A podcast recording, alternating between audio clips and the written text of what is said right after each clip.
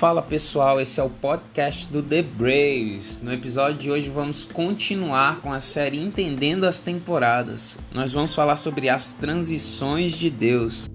E eu queria começar com uma oração. Senhor Jesus, muito obrigado por esta palavra, muito obrigado porque o Senhor é fiel e tem falado a nós. Muito obrigado porque apesar de estar aqui é, falando coisas que o Senhor me deu, eu entendo que o Senhor está no controle e que seja compreendido e ensinado apenas aquilo que o Senhor quer ensinar e que o Senhor quer que nós compreendamos. Senhor, eu oro em nome de Jesus, crendo que essa palavra vai causar algo único em cada pessoa, porque o Senhor é um Senhor de detalhes. Em nome de Jesus, amém. Pessoal, a palavra transição significa passagem a passagem de um lugar ao outro, a passagem de um estado de coisas a outro estado de coisas, a passagem de uma condição a outra condição e assim sucessivamente. É como um lugar entre dois lugares. E eu queria começar falando sobre o primeiro rei de Israel, que foi Saul. E eu já ouvi muitas pregações dizendo que o erro foi que Saul não era o rei que Deus queria e Davi era o rei que Deus queria, porque era o rei segundo o coração de Deus, o homem segundo o coração de Deus. Mas a realidade é que se você pegar as escrituras no primeiro livro de Samuel, você vai entender que nem Saul e nem Davi eram da vontade de Deus, mas da vontade do povo. Porque não era da vontade de Deus que o povo de Israel fosse governado por um rei. Vamos pegar as escrituras. Em 1 Samuel, é, no capítulo 8, logo quando Samuel está chegando à sua idade avançada, diz o seguinte: Quando Samuel ficou velho, pôs os seus filhos como juízes de Israel. O seu filho mais velho se chamava Joel, o mais novo Abias. Eles eram juízes na cidade de Berseba. Nessa época, os juízes governavam, eram as pessoas que ouviam a voz de Deus e traziam a justiça de Deus para a terra. E aí vai continuando e vai dizendo que esses filhos de Samuel não estavam interessados em obedecer a, voz de Deus e trazer a justiça de Deus, mas em tomar vantagem da posição deles. E aí os líderes de Israel se reuniram e foram falar com Samuel o seguinte: Olhe, você já está ficando velho e os seus filhos não seguem o seu exemplo. Por isso queremos que nos arranje um rei para nos governar, como acontece em outros países. Esses líderes estavam vendo as nações do mundo, a forma com que o mundo conduzia as nações como vantajosa e queriam trazer este modelo para dentro do povo de Israel, o povo separado, o povo que tinha um rei e esse rei era o Deus de Abraão, era Yahvé. E olha só a resposta de Deus quando Samuel é, orou a Deus. Atenda o pedido do povo. Ele começou dizendo isso, atenda o pedido do povo. Mas aí ele trouxe em seguida o seguinte: Não é só vocês que eles rejeitaram, eles rejeitaram a mim como rei. Desde que eu os trouxe do Egito, eles sempre me têm abandonado e têm adorado outros deuses. Agora estão fazendo com que você estão fazendo com você o que sempre fizeram comigo. Portanto, atenda o pedido deles, mas avise a essa gente, explicando com toda clareza como o rei vai tratá-los. Em seguida, ele traz uma série de condições que esse pedido atendido iria trazer. Está tudo no capítulo 8, tá, gente? Vocês podem estar lendo 1 Samuel capítulo 8. No capítulo 9, é, está descrito o encontro entre Saul e Samuel quando Samuel unge Saul. E ele começa assim, falando de um homem chamado Quis, o pai de Saul. Falou que Quis era importante e rico. E no versículo 2 diz o seguinte: Ele tinha um filho jovem e bonito chamado Saul. Não havia ninguém mais bonito do que ele entre todos os israelitas. Além disso, era o mais alto do que todos. Quando estava no meio do povo, aparecia dos ombros para cima. Meu Deus, imagina um povo todo, você vendo assim um mar de gente, e aí de repente acima do povo estavam os ombros de Saul e sua cabeça. Ele era muito mais alto. Se você imaginar que a, as pessoas que batem no seu ombro geralmente vão ter de 20 a 30 centímetros a menos que você. Imagina como Saul era grande e bonito, filho de um homem rico e importante. Mais à frente no capítulo 10, quando realmente Saul se torna o primeiro rei de Israel, a palavra diz o seguinte no versículo 18. Samuel tinha chamado o povo, né, fez uma reunião em, religiosa em Mispa e disse o seguinte: O Senhor, o Deus de Israel, diz: Eu tirei vocês do Egito e os livrei dos egípcios e de todos os outros povos que os maltratavam. Eu sou o Deus de vocês, o único que os livra de todos os seus problemas e dificuldades. Mas hoje vocês me rejeitaram e pediram que eu lhes desse um rei. Muito bem, então reúnam-se na minha presença, separados por tribos e grupos de famílias. Em seguida, no versículo 25, Samuel explicou ao povo os direitos e deveres de um rei e escreveu num livro que foi colocado na presença de Deus o Senhor. Aí mandou todos para casa. Essas condições são as faladas no capítulo 8. Eu queria começar dizendo que uma frase que eu ouvi do meu pastor é que é impossível você cumprir a sua missão na terra se você não crescer, né? Só que é impossível ser espiritualmente maduro se você é emocionalmente imaturo, porque não existe crescimento atrofiado. Então, é, você olha ao longo da história de Saul, nesse livro de 1 Samuel, que mesmo com a ajuda do Espírito do Senhor, Saul errou muito e depois é, Deus levantou outro rei que era Davi. E só tipo depois de ungir Davi, a palavra diz em seguida de Davi ser ungido rei, logo aqui no capítulo 16, é, no versículo 14 diz: O espírito do Senhor saiu de Saul e um espírito mal mandado por Deus começou a atormentá-lo.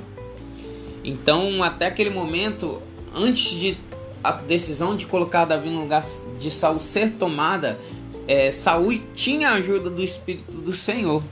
Então, não adianta, eu vejo isso, né, que não adianta ser muito espiritual se você é emocionalmente imaturo. O povo ele tinha uma meta. Eles queriam um rei.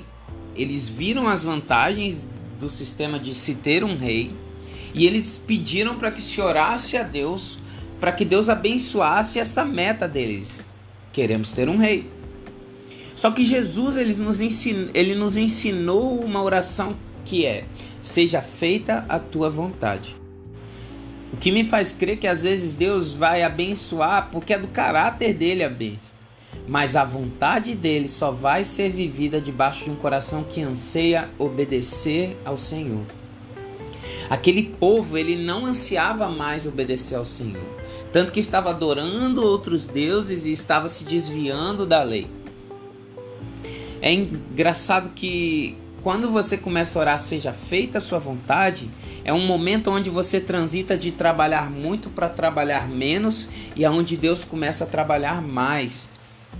Porque já não passa mais a ser você buscando incessantemente os seus próprios desejos, mas você se entregando, se rendendo a uma, uma vontade superior do seu Senhor e do seu Rei. As transições elas não são momentos onde você vai é, experimentar de solidão. Ah, agora eu só dependo de Deus e é eu e Deus e as pessoas elas são falhas e as pessoas elas são pecadoras. Sim, as pessoas elas são pecadoras e falhas, mas Deus ele não vai olhar para você como sendo uma pessoa especial ao ponto dele focar a vontade dele na sua vontade, nas suas necessidades, na sua forma de pensar e de sentir. Então, a realidade é que a transição é deixar que Deus te mostre as pessoas que vão fazer parte do seu processo ou da sua passagem para outro lugar. E sim, Deus te ama, está disposto a vencer a morte por você e já fez isso Mas a missão que ele deu para você não é para te trazer valor e satisfação. Ele te deu uma missão que vai envolver outras pessoas, um povo, uma tribo ou até nações.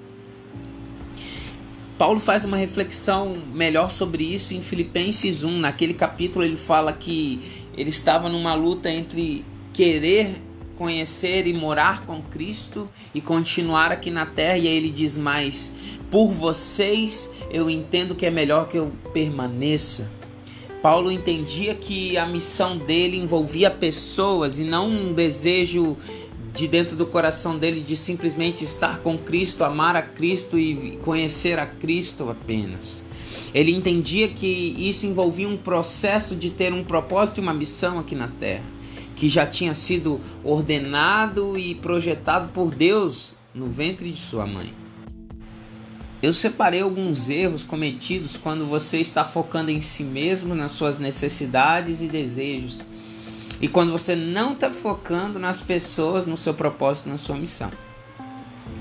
Primeiro exemplo é quem tem o dom de falar, mobilizar e convencer pessoas. E o ideal, quando você olha para as pessoas com esse dom, você vai tentar conduzir essas pessoas a um destino e esse destino é a vontade de Deus. Você vai ser um construtor de pontes e você vai auxiliar pessoas a saírem do ponto que elas estão e irem de encontro à vontade de Deus para a vida delas. A busca por aprovação também pode te levar a evitar relacionamentos íntimos, porque de longe você convence, você mobiliza, você é aprovado pelas pessoas, então é melhor não arriscar se aproximar delas, porque aí você pode perder essa aprovação complicado, né? Uma outra forma é você utilizar a excelência e a mordomia, que são valores do reino de Deus, e a excelência fazia parte do caráter de Cristo, faz parte do caráter de Cristo. Mas se você começar a exigir de si mesmo e dos outros que não sejam cometidos erros, você vai se tornar perfeccionista. E aí você começa a achar que Deus só age baseado no seu resultado. Só que na verdade, no meio dos nossos erros e nos erros do povo, Deus está agindo, porque Ele tem uma vontade que é soberana. Então, é, você começa a construir a sua identidade com base nos resultados dos seus feitos e não com base em quem Cristo fala que você é. Ou seja, você sai da vontade de Deus, daquilo que Ele te fez para ser e começa a fazer, como se você estivesse explicando para Deus que você vale a pena ou que você tem valor naquilo que você faz. Um outro ponto é o zelo pelo Senhor. Se você começa a ser zeloso pela doutrina, pela palavra, a ponto de deixar de amar quem discorda de você, passa a ser mais sobre você e até onde você chegou nas revelações, na profundidade da palavra, e deixa de ser sobre glorificar a Deus e derramar aquilo que Ele tem revelado a você sobre as outras vidas. Existe também uma vontade de Deus para expansão de seus planos, de um povo ou de um ministério. Mas se o foco na expansão é o resultado de você expandir, você pode acabar imprimindo um ritmo de expansão que vai matar um povo. Como se Deus estivesse sacrificando 99 ovelhas somente para alcançar aquela que está perdida. Isso não é verdade. Deus quer a 100, ele não quer uma ao custo das outras 99. E também quando você começa a servir a igreja, porque você quer evitar perder tempo com pessoas. Sim, relacionamentos eles gastam tempo, eles dão trabalho, pessoas dão trabalho, pessoas são falhas e precisam de amor. Amar pessoas falhas é muito difícil. Só que quando você começa a correr de amar ao próximo, se escondendo em um ministério, em algum serviço eclesiástico, você deixa de compartilhar vida e construir relacionamentos que são o plano original de Deus. É bom separar um tempo refletindo nesses pontos e ajustando é, as suas motivações e as suas atitudes com base nisso e eu queria voltar ao período de transição agora e explicar cinco estágios para fazer uma boa transição. São cinco estágios de reflexão, digamos assim. Esses estágios são se conscientizar, ponderar, avaliar, priorizar e assumir. Começando pelo primeiro ponto, que é a conscientização, você precisa entender aquilo que foi dito no começo do podcast. Não existe crescimento atrofiado. É preciso crescer em todas as áreas. E uma área que não cresceu vai acabar bloqueando o crescimento das outras. Então você precisa se conscientizar qual área da sua vida Deus quer tratar. E aí você precisa primeiramente perguntar a Deus. E assim que ele perguntar, você responde: seja feita a tua vontade. Segundo passo é ponderar. Ponderar é calcular. Você vai calcular os maiores desafios que você entende que vai enfrentar entre o ponto que você está hoje e o ponto que Deus te indicou. Você precisa se conhecer antes do processo para entender a jornada do processo e para entender quem você se tornou. Não porque você precisa disso para chegar lá, mas porque com isso você vai transformar o seu processo num testemunho que vai abençoar pessoas. E ponderar vai te gerar métrica, vai, vai te mostrar ao longo da linha do tempo e vai te ajudar a transformar tudo isso em uma história que glorifica a Jesus. Terceiro passo é avaliar. Você precisa entender a importância de tomar os passos que Deus indicou para você. Você precisa entender o quão importante é para a sua vida como um todo. Ou seja, esse passo que eu estou dando, ele influencia como no meu propósito aqui na Terra. Já está junto a isso, a avaliação, você vai vir ao quarto ponto que é priorizar. Eu escutei uma frase uma vez, eu não me recordo aonde, mas a frase diz o seguinte: para quem não sabe para onde vai, qualquer caminho serve. E aonde você se encontra num ponto que entendeu para onde está indo, qual o seu propósito, qual a sua missão, aquilo que Deus está te apontando, você não precisa necessariamente saber todos os detalhes, mas você já sabe onde Deus apontou que Ele quer que você esteja. Você precisa tornar isso uma prioridade na sua vida. Você precisa priorizar o seu propósito para que as oportunidades não te desviem do foco e para que as coisas desse mundo não te distraiam e não te desviem de rota. E como quinto ponto, você precisa assumir ou seja, você precisa firmar um compromisso com o Senhor. Você precisa dizer: Senhor, eu me conscientizei, eu ponderei, eu avaliei e agora eu quero priorizar e eu digo sim e amém para aquilo que o Senhor está me falando. Por favor, não ore, seja feita a tua vontade e fique sem reação. Peça a Deus a vontade dele e se empolgue, se alegre, seja firme no seu compromisso de cumprir a vontade de Deus. Gente, é uma honra cumprir a vontade de Deus, é um privilégio ouvir Ele dizendo a vontade dele e cumprir essa vontade. Não é nem pelas vantagens de seguir a Deus, mas pela honra, pelo privilégio, cara, de estar tá cumprindo a vontade do nosso Deus. E entenda que Deus é, e segundo a vontade dele, ele faz, independente de você. Eu tenho escutado algumas pessoas dizendo sobre o que está impedindo o agir de Deus, os milagres e essas coisas que geralmente o povo procura em Deus. É o pecado do povo. Mas na realidade, o seu processo de santificação não vai impedir o agir de Deus. Se você pecar, Cristo foi claro e Paulo nos ensinou: se arrependa imediatamente e não se arrependa com peso, mas com alegria e gratidão pelo perdão de Jesus. O que você precisa ter no processo é fé. Você precisa ter fé porque cidades cheias de pecadores presenciam milagres, mas cidades cheias de incredulidade não presenciam. A corrida do cristianismo é uma corrida de perseverança e não uma corrida de velocidade. Então foque em perseverar, foque em compromisso e diga sim e amém para a vontade de Deus e persevere nisso. E a grande dificuldade em obedecer ao nosso Senhor é porque nós passamos muito tempo em busca de uma resposta e pouco tempo em busca do coração do Senhor. É muito fácil falar, Senhor, me diz a sua vontade, e ele te dá uma frase, do que você falar, Senhor, me diz a tua vontade, e ele abrir o coração dele para você, e ele te dar aquilo que ele sente sobre isso, ele trabalhar em você, ele gerar dores de parto, ele gerar em você um sentimento que vai te conduzir à vontade dele. E existe sabedoria nas diretrizes do Senhor.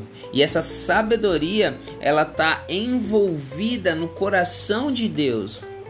E não numa lei, numa palavra, numa frase, numa ordem simplesmente.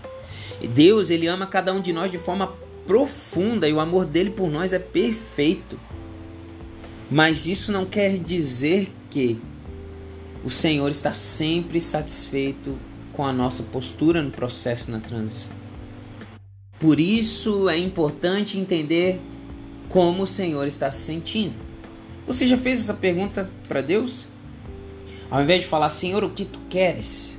Falar, Senhor, como você está se sentindo? O Senhor está bem com a minha vida hoje? O Senhor está bem com essa área da minha vida? O Senhor se sente confortável, alegre com isso? Ou o Senhor se entristece quando olha a forma com que eu estou conduzindo a minha vida nessa área? E muitas das vezes nós queremos uma provisão de Deus para nossa mente, de uma resposta direta à nossa mente, e Deus está querendo prover para o nosso coração, Ele quer gerar algo no nosso espírito. E a vontade de Deus ela não vai poder ser interpretada a partir somente da compreensão humana. É necessário que o Espírito Santo e a sua graça nos empodere, ou seja, nos capacite, nos levante para que nós cumpramos a vontade de Deus. É, é preciso que nós estejamos cheios da presença de Deus, cheios do Espírito Santo de Deus. É necessário uma entrega total não existe plenitude sem entrega. É necessário que a gente esvazie o nosso coração das nossas próprias coisas e nos, nós entremos em uma submissão total. É, mas é como você pensar assim, né? Muito bonitas essas palavras, né? Entrega, submissão. É, mas pensando assim como no casamento que Jesus tanto falava da noiva e que ele era o noivo, é, é necessário que você construa diariamente esse relacionamento com Deus. Durante o processo é necessário que você não se esqueça das coisas boas. O processo não é porque você de repente está passando por um processo difícil que você vai passar todos os dias entrando no seu secreto reclamando, entrando no seu secreto pedindo. Já pensou um casamento assim, onde ou o marido ou a esposa só reclama? Ou pensa, você que não é casado, numa amizade onde você só reclama, você só leva os seus problemas, você só divide os seus problemas com o seu amigo. Isso vai causar afastamento. E é necessário ao longo do processo continuar dizendo palavras de amor a Jesus. Dizendo, Jesus, eu te amo. Deus Pai, eu, eu amo a tua presença, Senhor. Deus Pai, eu amo as suas diretrizes. Senhor, eu amo o seu caráter. Dizer, Espírito Santo, você é precioso, você é necessário. Eu não sou nada sem você. Eu preciso de você. E aí você começa a adorar a Deus e começa a se encharcar desse sentimento de que Deus é digno, que Ele é santo, que Ele é único. Isso te faz parar de focar nas dificuldades do processo. A entrega, ela tem que ser contínua você não se esvazia no começo do processo e depois só se esvazia de novo no final. Você se esvazia diariamente, continuamente. E quando você faz do se esvaziar um hábito, você começa a experimentar uma maior proximidade e intimidade com Deus. E a intimidade com Deus é necessária e papel fundamental no seu processo de transição. Assim como a entrega, o seu coração, ele precisa estar cheio de amor. Porque se você está entregando e não está sendo cheio de amor, provavelmente você não entregou. Porque é um resultado da sua entrega a Deus, o amor dele te encher. Então avalie se você está realmente com a motivação certa ao entregar as coisas para Deus. Se você está entregando para que Ele faça algo ou se você está entregando dizendo, mesmo que o Senhor não faça, eu amo e eu te escolho. Eu gostaria de finalizar dizendo para você não buscar um Saul para sua vida. Deixe Deus ser o rei da sua vida. Não coloque uma pessoa, um ministério, ou não deixe de colocar o que Deus quer que você coloque em uma área da sua vida somente porque você acha que entendeu que tem uma ideia melhor. Deixe que Deus faça com que as ideias dele se cumpram na sua vida. Ore, seja feita a tua vontade, Senhor, e persevere. Eu oro em nome de Jesus para que você seja alinhado durante o processo, alinhado à vontade de Deus, para que você desfrute do coração de Deus, para que você tenha um processo que, mesmo que ele seja difícil, que ele seja trabalhoso, você tenha um processo que não vai esfriar a sua paixão por Jesus. Eu oro em nome de Jesus por sabedorias vindo do alto, sabedoria que vai conduzir você à vontade de Deus, que vai conduzir você pelo caminho que tiver que ser trilhado para que você chegue na vontade de Deus. Em nome de Jesus eu oro sobre você a presença dele te inundando e mostrando qual área da sua vida o Senhor quer trabalhar e você tem escondido. Eu oro em nome de Jesus para que você invista onde o Senhor quer que você invista. Eu oro em nome de Jesus para que você entregue a Ele a chance de escolher na sua vida. Em nome de Jesus, que Deus te abençoe e que te encha de graça e que te encha também até de perdão. Se você precisa confessar algo, confesse a Ele e receba esse perdão com alegria, com satisfação. Receba esse perdão com uma forma de ser presenteado pelo Senhor. Não se arrependa chorando, se arrependa com alegria. O perdão é algo lindo. Entenda a profundidade do perdão de Jesus, do amor dele. Em nome de Jesus, amém.